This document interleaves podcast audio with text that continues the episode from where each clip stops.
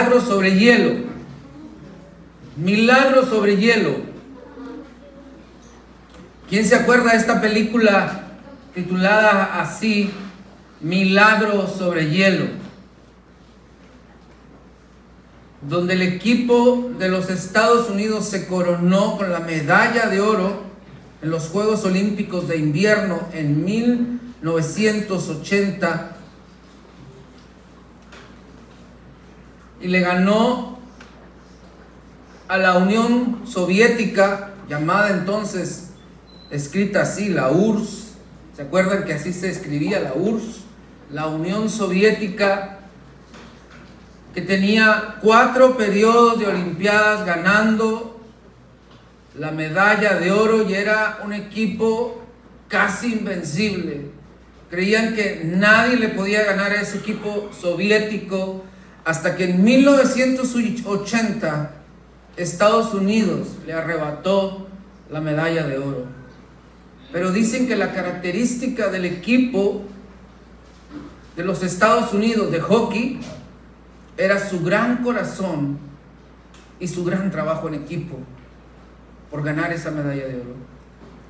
El gran trabajo en equipo y el entusiasmo que pusieron, el corazón que lo dejaron en la cancha, en el, sobre el hielo, les hizo ganar esa medalla de oro. Y le llamaron así. El narrador de aquel evento decía, milagro sobre el hielo, milagro sobre el hielo. Yo creo que hay un milagro aquí también.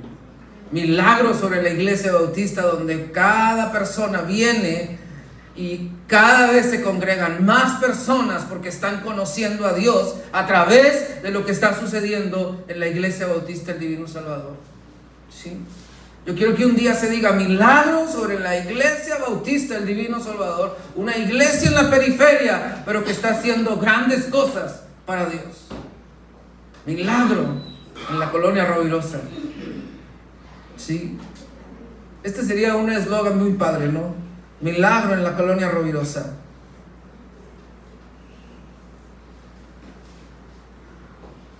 Hoy iniciamos una serie de mensajes titulada Como un equipo. Como un equipo. Una serie de mensajes titulada Como un equipo. Recuérdenles porque les voy a preguntar. ¿Cómo se llama la serie? Como un equipo. ¿Sí? Basada ahí en Juan 17, 21. Juan 17, 21. Ahorita más adelante lo vamos a leer. ¿Sí? Dice que la salvación te incluye. Pero no se trata solo de ti. Sino es lo que quiere, lo que Dios quiere hacer a través de ti. Lo que Dios quiere hacer a través de ti. Como un equipo. Como un equipo.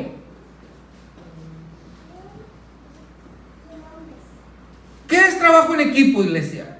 ¿Qué es trabajo en equipo? Es aquel trabajo o actividad que se realiza entre varias personas.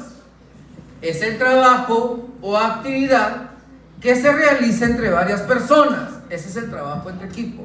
¿Se realiza entre cuántas? Varias personas o muchas personas.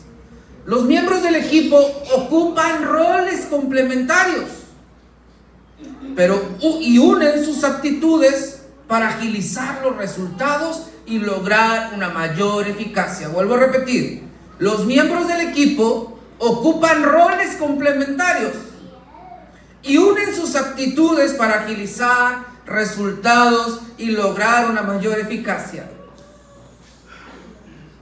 A los miembros del equipo los une un fin común o un objetivo común. A los miembros de un equipo los une un objetivo común. Son ejemplos de trabajo en equipo las fábricas. ¿Quién trabaja aquí en una fábrica? una maquiladora o en un área de producción, ¿no? Bueno, yo trabajé en una maquiladora. ¿Sí? ¿Trabajaste en una maquiladora? ¿Quién trabajó en una maquiladora? Levanta la mano. Ah, muy bien, correcto. Ahorita no, pero antes sí trabajamos, ¿verdad? En una maquiladora. Hay líneas de trabajo, ¿no? Y en esa línea, cada quien se encarga de algo para llevar a realizar un producto. Y si alguien del equipo falla, la línea no puede producir el producto completo. Se viene para el supervisor algo donde tiene que pedir a alguien que sepa hacer específicamente el trabajo que el muchacho que faltó o que ya no va. Entonces no puede llevarse a cabo si alguien falla. ¿Sí? Es muy importante el trabajo en equipo. Que cada quien ponga sus habilidades, sus aptitudes para ese objetivo a seguir como el trabajo en equipo. Otro trabajo en equipo, ¿cuál es? ¿Dónde más se realizan trabajos en equipo? Los hospitales. Tiene que haber un trabajo en equipo en, en las enfermeras. Cada enfermera tiene su actividad de lo que hay que hacer. Muy bien. Se tiene que trabajar en equipo. ¿Dónde más? ¿Perdón?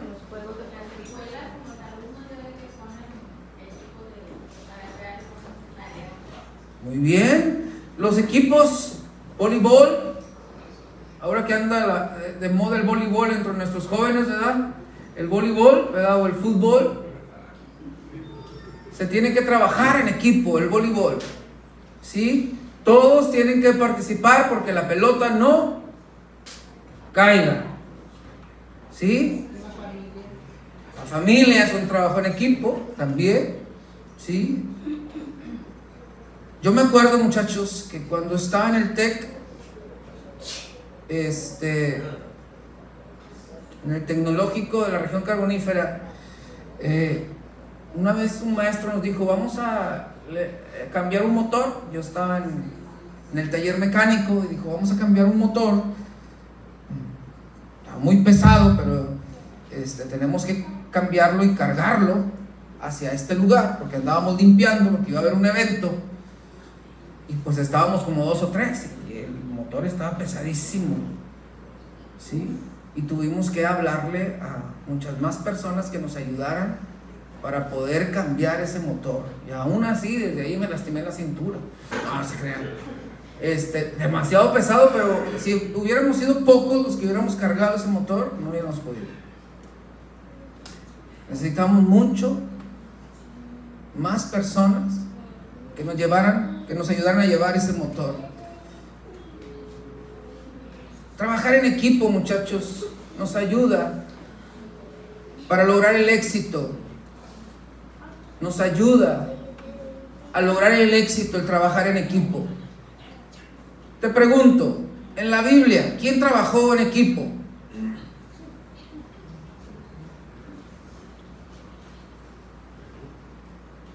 Uno de los mejores equipos que tenemos es la Trinidad. Decía uno la trilogía. No, la Trinidad. ¿Por qué? ¿Quién es la Trinidad? Son el mejor equipo que tenemos. La Trinidad. ¿Sí? Por otro lado, en la palabra de Dios encontramos diferentes ejemplos de trabajos en equipo ya sea dos o tres o hasta un pueblo entero, como el caso de Israel.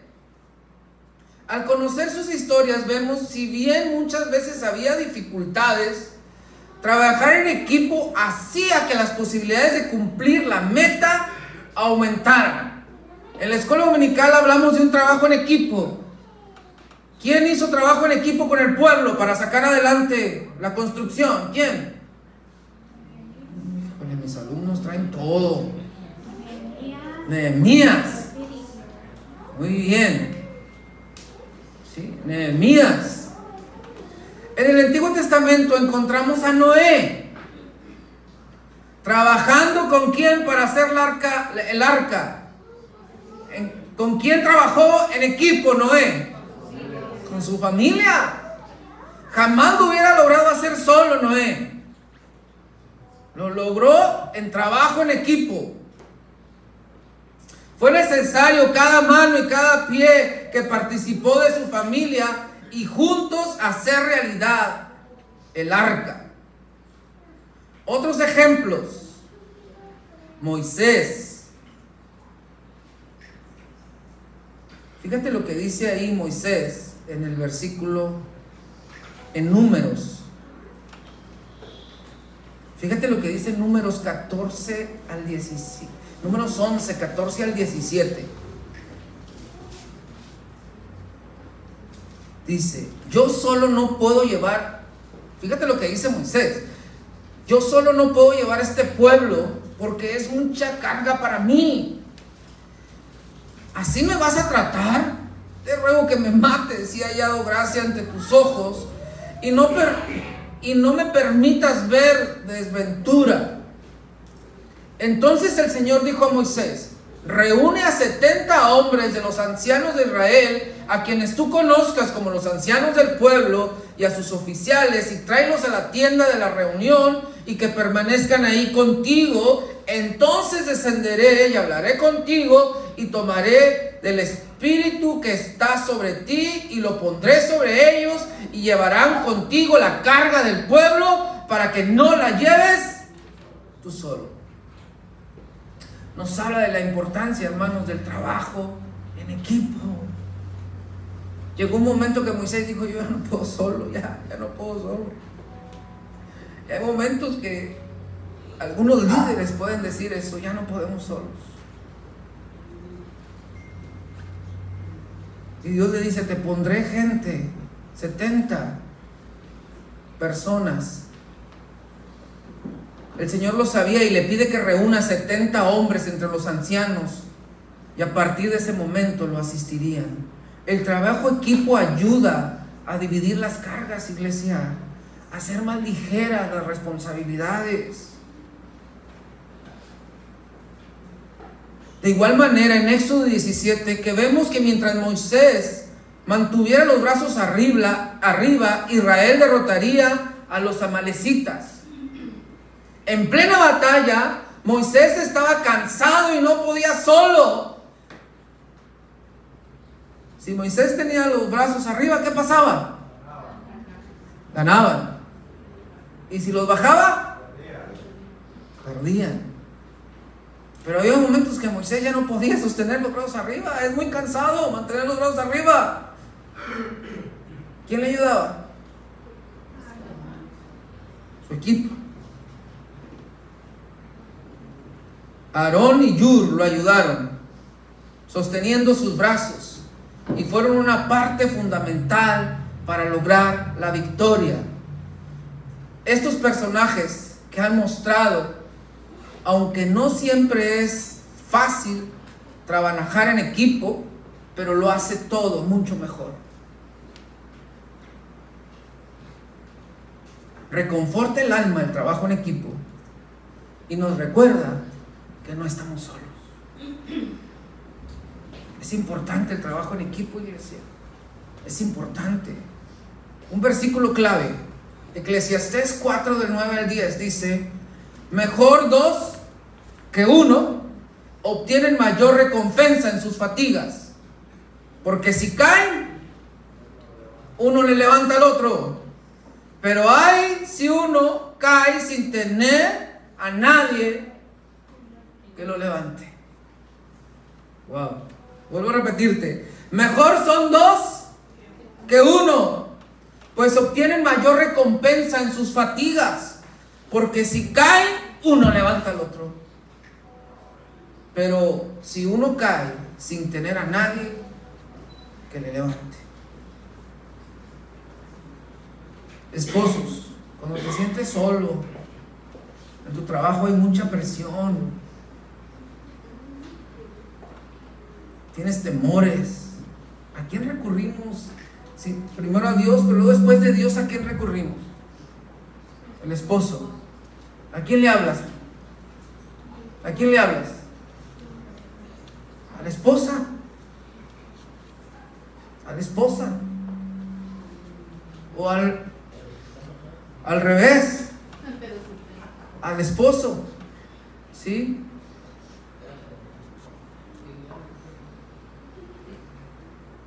Por eso es importante, muchachos, trabajar en equipo y no intentar ser llaneros solitarios.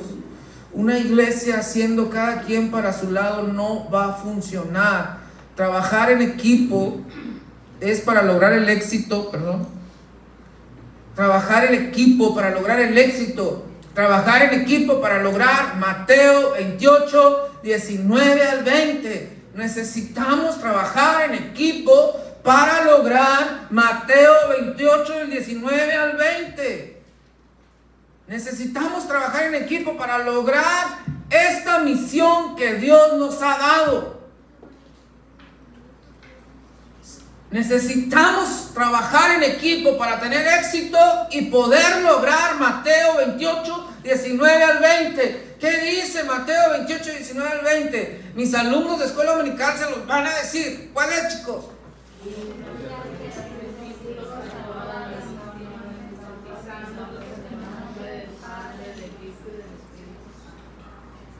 Y de hacer discípulos a todas las naciones. Ese es nuestro propósito. Uno más para Cristo. Necesitamos trabajar juntos para lograr Mateo 28, 19 al 20.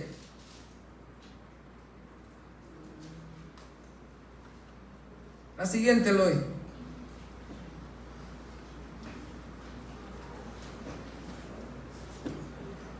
Dice la Biblia, mas no ruego solamente por estos, sino también por los que han de creer por mí, por la palabra de ellos, para que todos sean uno, como tú, oh Padre, en mí y yo en ti, que también ellos sean unos en otros, para que el mundo crea que tú me enviaste. Dios es Salvador, Santo de Israel, continuó diciendo, Israel, yo soy tu Dios, que te enseña lo bueno y te dice lo que debes hacer. Yo quiero que te inspires, hermano, con estos versículos, porque Dios te está diciendo lo que tienes que hacer. Hoy te está diciendo que trabajes en equipo. Pocas cosas le son a Dios más hermosas que ver al pueblo servir y trabajar juntos a un ritmo unido. Es como una sinfonía a sus oídos, como una hermosa melodía a sus oídos. Cuando el pueblo de Dios trabaja juntos y sirve juntos en equipo a Dios. Se dice que en una iglesia allá en Hawái hicieron un concurso de canoas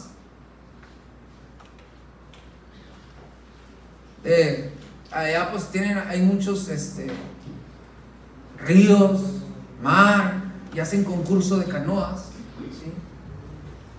Y invitaron a una iglesia a ese concurso. Entonces la iglesia contrató a un entrenador de canoas. Dijo el pastor, pues qué tan difícil puede ser remar una canoa. ¿Qué tan difícil puede ser? Pues agarrar el remo y darle, ¿verdad? Dice el instructor, escogimos seis de la iglesia, nos subimos tres y tres, y enfrente el instructor. Y el instructor nos dijo, van a agarrar el remo así, de esta manera, y van a hacerle así. ¿Listos? Adelante. ¿Listos? Adelante. Vamos. Ya vamos. Pues qué tan difícil puede ser. Ya vamos. Y de repente se me hizo y se me movió el remo y le pegué al otro en la espalda y le raspé la espalda, le rajé la, la camisa, le, le saqué sangre. Y el otro nomás volteó, ¡ay! El otro ya volteó también, ya nos remamos, el agua se nos empezó a meter y un caos. Llevábamos un minuto y medio, nuestra barca se hundió. Y el entrenador nos dijo, paren, ya, bájense. Y llegamos al agua, llegar al agua fue gratificante. Ya no aguantábamos estar remando, porque cada quien remaba a su manera y a su forma. Y no pudimos avanzar. Y entonces nos reúne y nos sienta y nos dice y nos explica. Todos tienen que remar al mismo modelaje del de adelante. Todos en un mismo ritmo, todos en un mismo son. Ya les dije cómo se agarra el remo, pero tienes que modelar igual que el de adelante, hacer el mismo ritmo que él y remar al mismo ritmo, como si fueras un espejo. Y es la manera que lo vamos a lograr. Necesitamos trabajar en equipo, todos en el mismo ritmo que el de adelante, como si fuéramos un espejo. Y lo intentamos nuevamente y logramos llevar nuestra canoa hasta la meta, cada uno en unidad y uniformes, logramos llegar a la meta y llevar nuestra canoa a la meta. Hermanos, es muy importante que nosotros podamos remar igual, a un mismo son, todos con un propósito, con nuestros talentos y con nuestros dones. Cada uno que va en la canoa tiene sus diferentes don, su diferente personalidad, pero si juntos van avanzando al mismo tiempo, al mismo son, van a lograr grandes cosas. Con tus talentos, habilidades, dones, lograremos muchas cosas si quieres remar juntos a un mismo son, principalmente a un mismo propósito.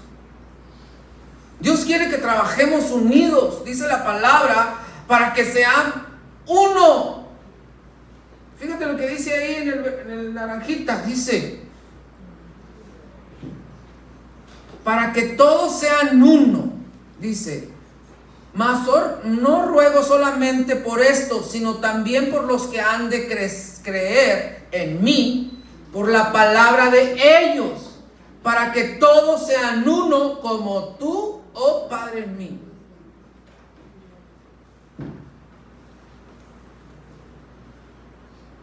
Dios quiere que trabajemos unidos, iglesia. Dice su palabra para que todos sean uno. Y así el mundo crea que tú me enviaste.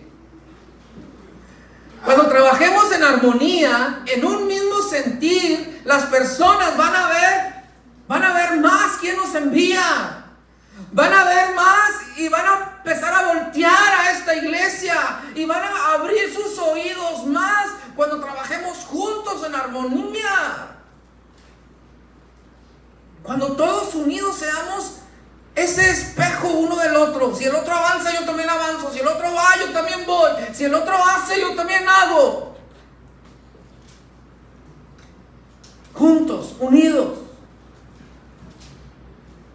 Porque Jesús nos da el ejemplo en este mismo versículo en Juan 17. Nos da el ejemplo y dice, como tú, oh Padre, en mí, yo en ti, que también ellos sean uno en nosotros. Inspírate en esto, iglesia, en esto que escuchas. Inspírate.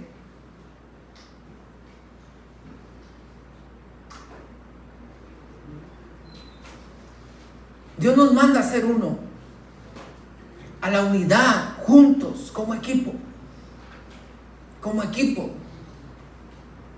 Si todos adoptamos juntos nuestro propósito este año y nuestro eslogan, si todos adoptamos, ¿cuál es nuestro propósito, iglesia? A ver, los de escuela americana ahora sí no hablen. ¿Cuál es nuestro propósito? ¿Y cuál es nuestro eslogan? Uno más para Cristo es nuestro propósito. ¿Cuál es nuestro eslogan? Eh.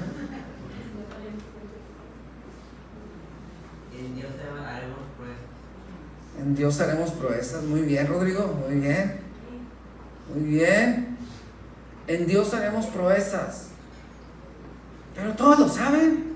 Todos se van de aquí entusiasmados en un mismo son. Todos vamos en una misma sinfonía pensando en uno más para Cristo. Todos se van pensando de aquí realmente que en Dios haremos proezas o nada más es el propósito del que está aquí enfrente o nada más es el eslogan del que está aquí enfrente o también es tuyo. Porque si es nada más el mío, vamos a chocar en los remos, voy a, herir al que va adelante, no voy a avanzar en mi canoa, no vamos a avanzar. Porque si nada más es mi propósito, uno más para Cristo. Si tú sales de aquí de la iglesia, y te olvidas de ese propósito, te olvidas de ese eslogan y te introduces totalmente en tus actividades de entre semana, que son muchas, ¿qué vamos a avanzar como iglesia? ¿Qué vamos a avanzar? Yo le decía a mi esposa que, que había un versículo que dice que los días serán más cortos. Y yo creo que ya estamos viviendo algo de esto. Porque veo que algunos no les rinde el día. Y cantan la canción que le faltan horas al día y, realmente no completan con tantas actividades que hacen. Pero a veces no incluyen a Dios en esas cosas, en esas actividades.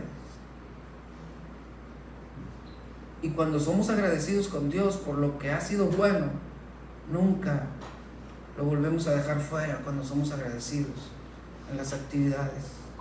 Las actividades de la iglesia no suenan como una carga, suenan como una bendición por mi agradecimiento, por lo que Dios ha hecho en mi vida. Pero realmente, iglesia, ¿estás adoptando el propósito y el eslogan? ¿Lo estás adoptando? ¿Lo estás haciendo tuyo? Si todos estamos inspirados en el propósito, ¿qué sucedería, iglesia? Si todos estamos inspirados en ese propósito, no, hombre, uno más para Cristo. En la comida tú platicas con tus hijos, ¡eh! Uno más para Cristo. Recuerden, hay que hablar de Dios. El papá, me lo imagino, y qué bonito sería, ¿verdad? El papá ahí con los hijos, ¡eh, hijos! Recuerden lo que dijo el hermano, el pastor que debemos ganar uno más para Cristo, debemos compartir el Evangelio, no se olviden hijos, vamos a lograrlo juntos, vamos a entrar en este propósito de la iglesia juntos, esposa, ¿cómo ves? Vamos a enseñar a nuestros hijos el propósito de la iglesia y vamos a creer en Dios, que en Dios haremos proezas. Qué hermoso sería. ¿Realmente lo platicamos? ¿Lo platicas con tus hijos? ¿El propósito? ¿Platicas el eslogan?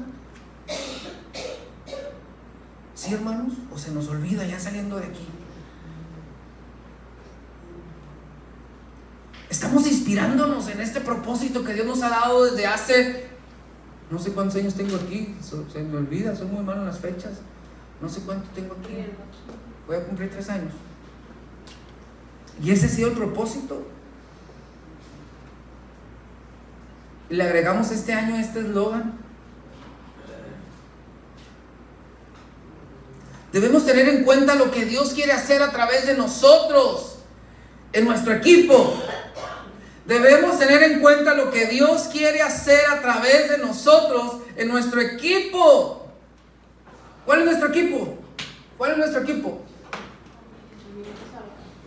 El equipo, el divino Salvador. Tu familia. Tu iglesia. Ese es el equipo. Debemos tener en cuenta lo que Dios quiere hacer a través de nosotros en nuestro equipo.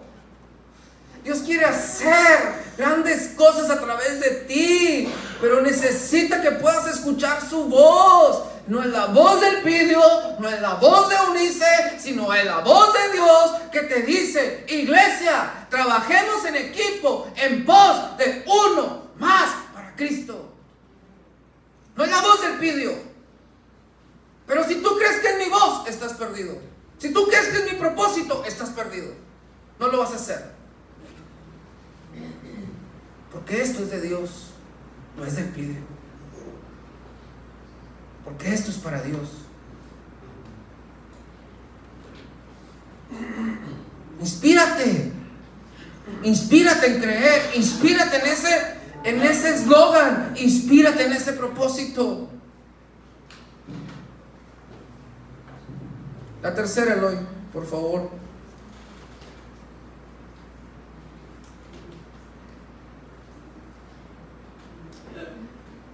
Porque estamos diseñados unos para otros. Diseñados unos para otros. Estamos diseñados para trabajar juntos, iglesia. diseñados para trabajar juntos. Somos llamados a una gran tarea, pero no podemos solos. Yo estoy como Moisés, Señor, no puedo solo, Padre. Envíame líderes que puedan levantar mis brazos. Envíame líderes que me puedan ayudar. Envíame una iglesia entusiasmada que se suba a la canoa de cumplir el propósito. De que vean que no es mi propósito, Señor, sino tuyo. Que tú quieres esto para nuestra iglesia. Dios nunca nos habría dado la gran comisión de ir al mundo y predicar el Evangelio si jamás hubiera tenido la intención de que nosotros realmente avanzáramos. Pedro nos dice que el Señor no quiere que ninguno perezca, sino que todos procedan a qué? Al arrepentimiento. Sino que todos procedan al arrepentimiento. ¿Quiénes? ¿Y cómo van a proceder todos al arrepentimiento, muchachos? ¿Cómo?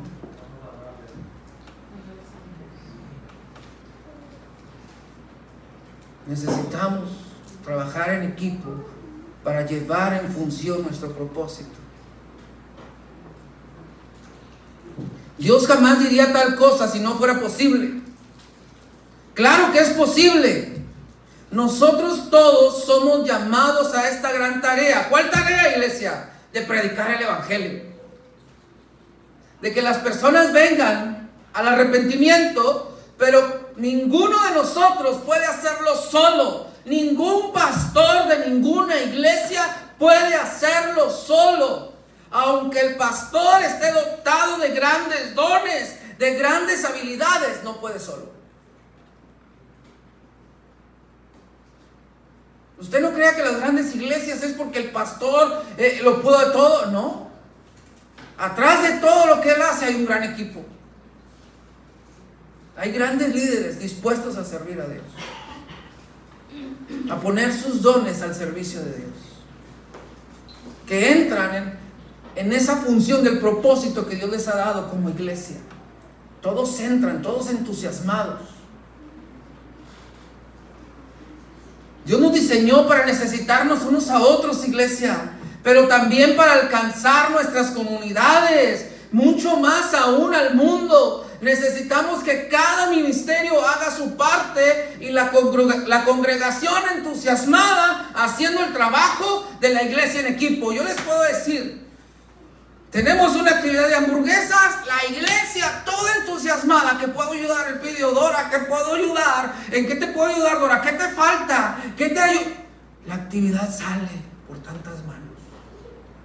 Eso es entusiasmado. ¿Hay alguna actividad? ¿Qué podemos hacer? ¿Qué puedo hacer? Yo invité, yo hice, yo esto. Entusiasmado, alegres, juntos haciendo actividades. ¿Qué te apoyo? ¿Qué te doy? ¿Qué, qué puedo hacer? Wow. Ese es uno de los principios de la gente altamente efectiva, el ser proactivos. Entusiasmados, vamos a hacer hamburguesas, vamos a hacer hamburguesas porque vamos a tener un congreso donde se va a predicar el Evangelio de Dios, donde vamos a predicar a las personas, donde va a venir un hermano que va a predicar el Evangelio y la alabanza vamos a poner. No, hay personas que dicen, hombre, ya se volvieron pura pedidera, ya se volvieron puro negocio, ya no saben otra. Y perdemos el entusiasmo y el enfoque lo que Dios quiere. Eso es lo que necesitamos, una congregación entusiasmada. Yo les pregunto, hermanos, ¿estamos entusiasmados? Todos colaboramos. Todos participamos en las actividades, en todas. No necesitan atrás de atrás de nosotros, ¿verdad que no? Aquí no, en esta iglesia no, ¿verdad? Todos vamos en un mismo sentir para llevar a cabo segunda de Pedro 3, 9 y Mateo 28 del 18 al 20. Todos en un mismo sentir para llevar a cabo segunda de Pedro 3.9. ¿Qué dice segunda de Pedro 3.9? ¿Qué dice? ¿Qué dice? En realidad no es que el Señor sea lento para cumplir sus promesas, como algunos piensan. Al contrario, es paciente por amor a ustedes. No quiere que nadie sea destruido, quiere que todos se arrepientan. Que todos procedan al arrepentimiento. Necesitamos un trabajo en equipo, todos juntos, una iglesia entusiasmada para lograr segunda de Pedro 3.9.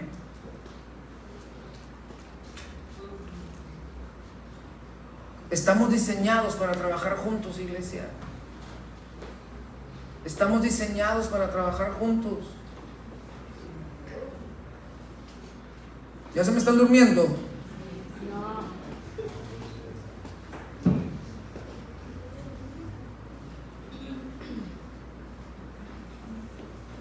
Lo bueno que tengo mi fan, mi esposa. Los demás están dormidos. Remando juntos con un propósito. Remando juntos con un mismo propósito. Vayamos en un mismo propósito, iglesia. ¿Cuál es nuestro propósito? Lo vuelvo a repetir, ¿cuál es?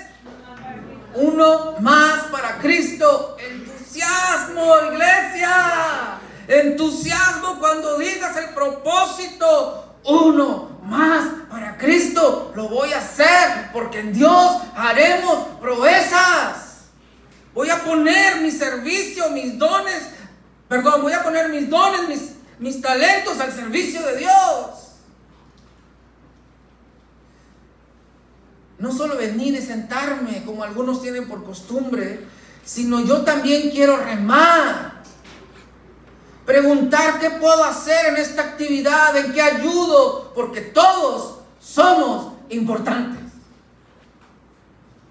Tú eres muy importante. Lo que tú sabes hacer es muy importante. Tu aporte a Dios es muy importante.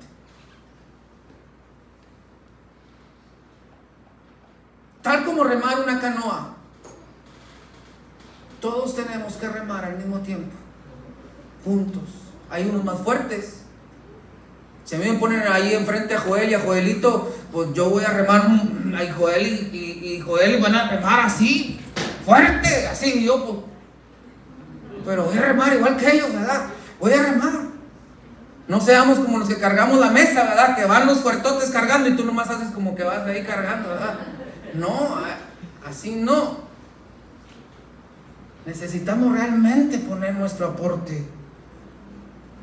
Mi suegro Carto me dice eso de mi suegra, que él le carga y dice, cárgale. Y mi suegra nomás le pone un dedillo, ya te voy ayudando, ándale, cárgale. No, un dedillo la suegra nunca le ayudó. Así no trabajamos en equipo. Dios diseñó a su pueblo para que remen juntos, iglesia. Él ha diseñado cada iglesia con un propósito especial y planea saturar el cumplimiento de este propósito con gozo, con alegría. Hagan un llamado con gozo, hermanos, de alegría, que sus hijos los escuchen hablar con alegría del propósito de nuestra iglesia. Que te escuchen tus hijos hablar con alegría del propósito de la iglesia. Hermano, vamos juntos, juntos.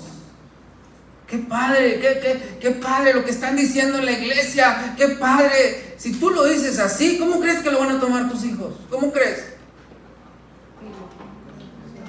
Con entusiasmo. Lo van a tomar con entusiasmo, pero si te escuchan. Ay, otra vez, otra vez. Ya empezaron con esa cantaleta de uno más. ¿Qué crees que van a hacer tus hijos?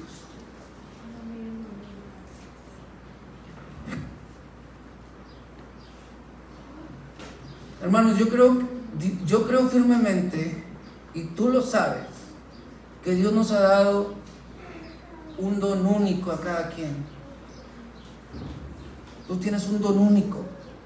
La combinación de nuestros dones trabajando en sincronía deberían dar una radiación de gozo al mundo entero, pero principalmente en nuestra comunidad.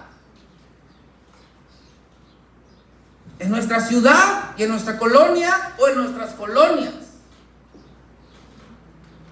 El otro día estaba escuchando, cuando Dios quiere que, que no estemos tan encerrados, a veces manda algo difícil para que podamos esparcir el Evangelio. Y yo creo que a nuestra iglesia Dios le ha dado una de las mejores alabanzas de la ciudad. Dios le ha hecho milagros. Yo no sé cómo consideren a su predicador, pero Dios nos ha dado tener predicaciones cada domingo. Dios nos ha bendecido grandemente como iglesia.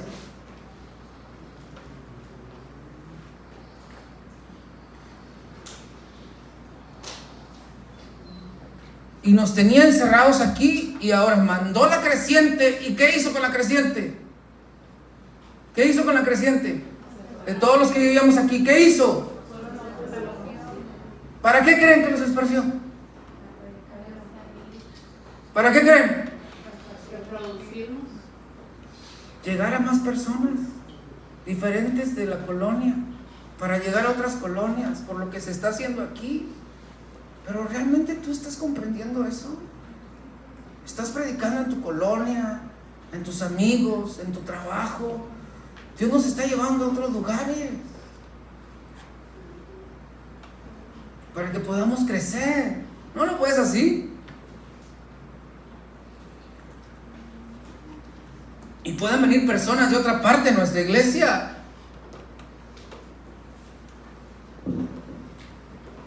Muy pocos dedican a creer esto, de tener un don por evitar la fatiga, tal vez.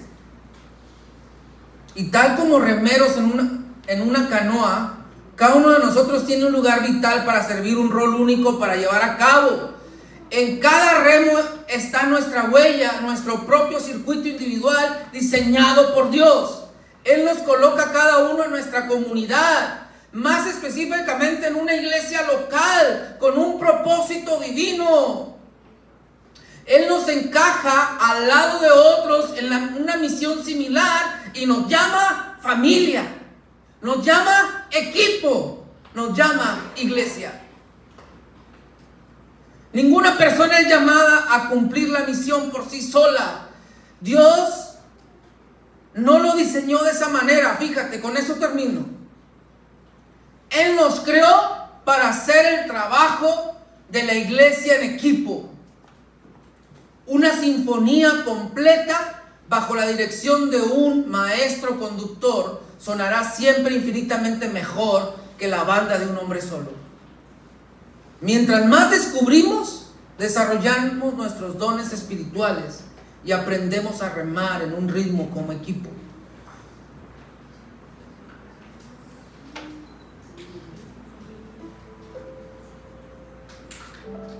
Estamos llamados, iglesia, a una gran tarea. Pero yo no puedo solo. No puedo solo sacar esto adelante. De que el Evangelio del Señor sea esparcido y se ha llevado a todos para que procedan al arrepentimiento. No puedo solo llevar a cabo Mateo 28, 19 al 20. No puedo solo. No puedo. Necesito de ustedes, de su entusiasmo, de su apoyo, en realmente creer a lo que Dios te está mandando. La siguiente, Eloy, por favor.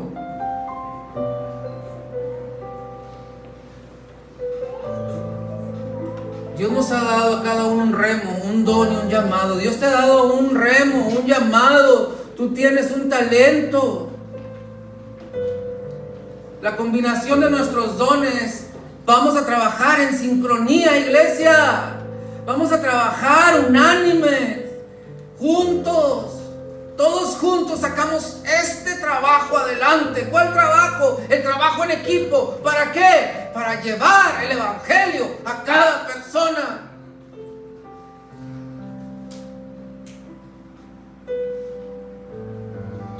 La siguiente, Luis.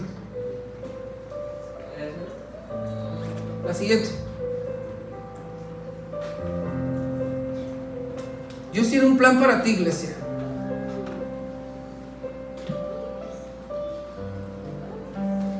Dios tiene un plan para ti y para la iglesia. Totalmente lo puedo creer. Dios te diseñó con un plan a ti para llevar a las naciones su palabra. Pero en la comunidad que te puso, en la colonia que te puso, dice Juan 15, 16. Fíjate, fíjate lo que dice Juan 15, 16. No me elegiste vosotros a mí, sino que yo elegí a quién? A ustedes. Y os he puesto para qué? Para que lleves fruto y vuestro fruto permanezca. ¿Para qué te puso Dios, iglesia? ¿Para qué? Para que lleves fruto. Pero yo te elegí a ti. No estás aquí por casualidad. No llegaste a esta iglesia por casualidad. No estás con nosotros por casualidad. Estás porque Dios te eligió aquí. Te eligió a ti para que estuvieras aquí. Para que puedas cumplir el propósito con el que fuiste diseñado. Aquí en esta iglesia, Dios quiere que tú puedas poner al servicio de Dios propósito con el que fuiste diseñado. Aquí en esta iglesia, por eso estás aquí. Si no, Dios te hubiera mandado a otra iglesia, te hubiera mandado otra comunidad, te hubiera mandado otra ciudad, te hubiera mandado otro país. Dios no hace las cosas al azar, iglesia. Él tiene un plan, tanto para ti como para la iglesia. Y Dios planeó tu nacimiento desde que fuiste concebido. Así como el profeta Jeremías, antes que te formas en el vientre, te conocí.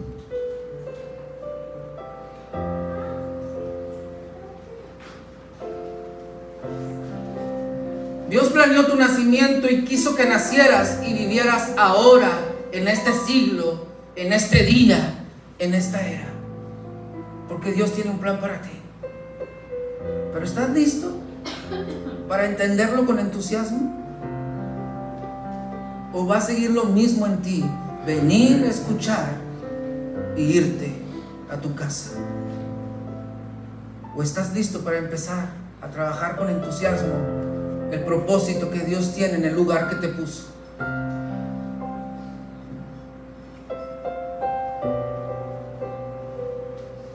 Dios te escogió para un propósito muy específico. Con eso termino. Si gustan pasar los músicos, por favor. Dios te escogió para un propósito muy específico. Y si Dios no tuviera expectativas de que tengas éxito en este propósito, Él no hubiera permitido que estuvieras aquí. Tal vez que ni nacieras. Él nunca se hubiera molestado tal vez en crearte. Solo tienes una vida por vivir, iglesia. Vívela para Cristo. Vívela para Cristo. Inviértela sabiamente. Inviértela ganando uno más para Cristo. Iglesia, invierte tu vida ganando uno más para Cristo. Entusiasmate y juntos llevemos a nuestra iglesia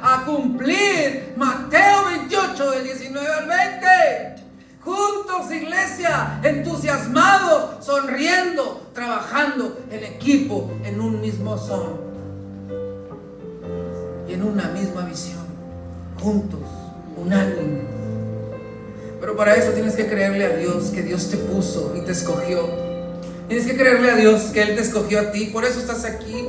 No es casualidad que estés aquí. No es casualidad que naciste en este tiempo, en este año que estás en esta época, que estás ahorita en el 2023, no es casualidad. Dios quiso que tú nacieras en este tiempo porque Él tiene un plan para ti. Y que llegaras a esta iglesia es porque Dios tiene un plan para ti aquí. Pero en ti está que lo quieras hacer.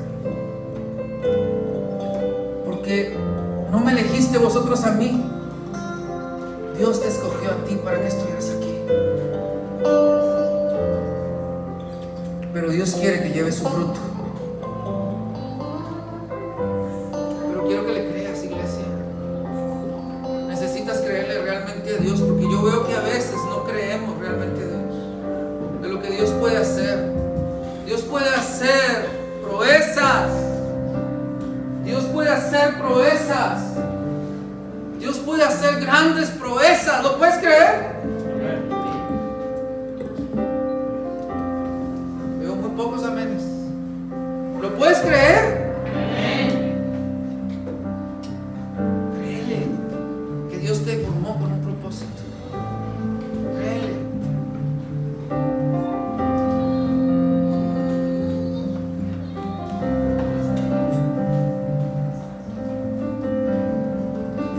Ponte de pie, iglesia, por favor, ponte de pie. Vamos a decirle que al Señor creemos. Dile a Dios que crees en Él. Dile a Dios que crees en Él. Dile a Dios. Creo en ti, Señor. Creo en ti, Padre. Iglesia, vamos a creerle todo lo que Dios puede hacer con nosotros. Créele a Dios.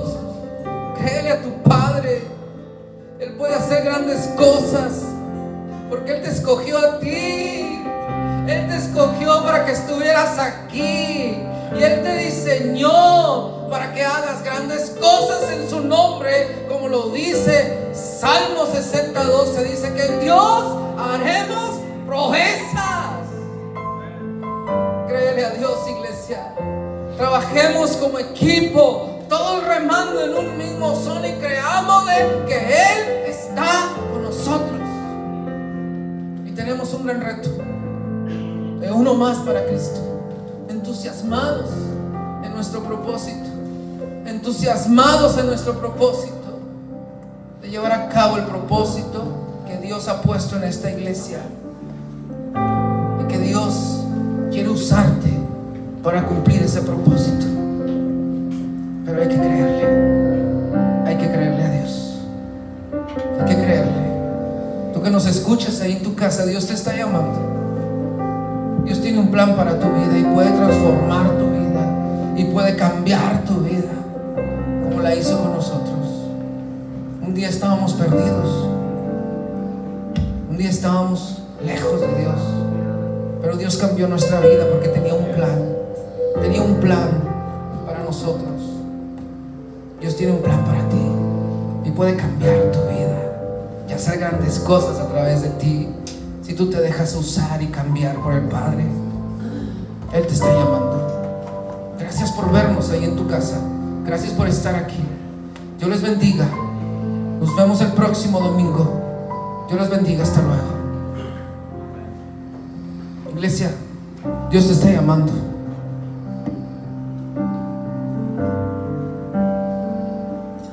A pesar de que hay obstáculos, no dejes de creer en Dios. A pesar de que haya obstáculos, no dejes de creerle a Dios. No dejes de creerle que tú fuiste diseñado con un plan, porque Él te escogió. Él te escogió a ti. Así es que iglesia, nos toca creerle a Dios. Nos toca creerle a Dios. Dios los bendiga, iglesias. Pueden sentarse.